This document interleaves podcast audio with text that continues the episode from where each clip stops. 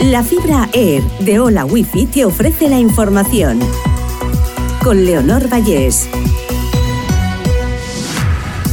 Repasamos las noticias más destacadas de hoy jueves 23 de febrero.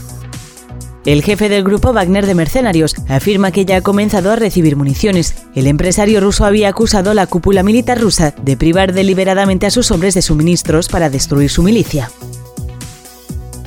El gobierno admite ante Bruselas que subirá las cuotas de los autónomos. El Ejecutivo espera ingresar hasta un 0,5% del PIB más al año, al igualar sus condiciones a las de los asalariados. Una de las gemelas de Sayent pidió que le trataran como chico y se sentía incomprendido con su transexualidad. La otra menor explicó en la nota manuscrita que dejó antes del intento de suicidio, que actuaba por solidaridad. Vuelve el frío polar a España, nevadas a partir de 500 metros y temperaturas de hasta 10 bajo cero. Se van a registrar lluvias muy importantes, con acumulaciones de hasta 40 litros por metro cuadrado en 12 horas. Directores y profesores piden refuerzos en los centros valencianos para atender la salud mental de los alumnos. Los casos relacionados con autolesiones y tentativas de suicidio detectados por educación se han triplicado en el último curso.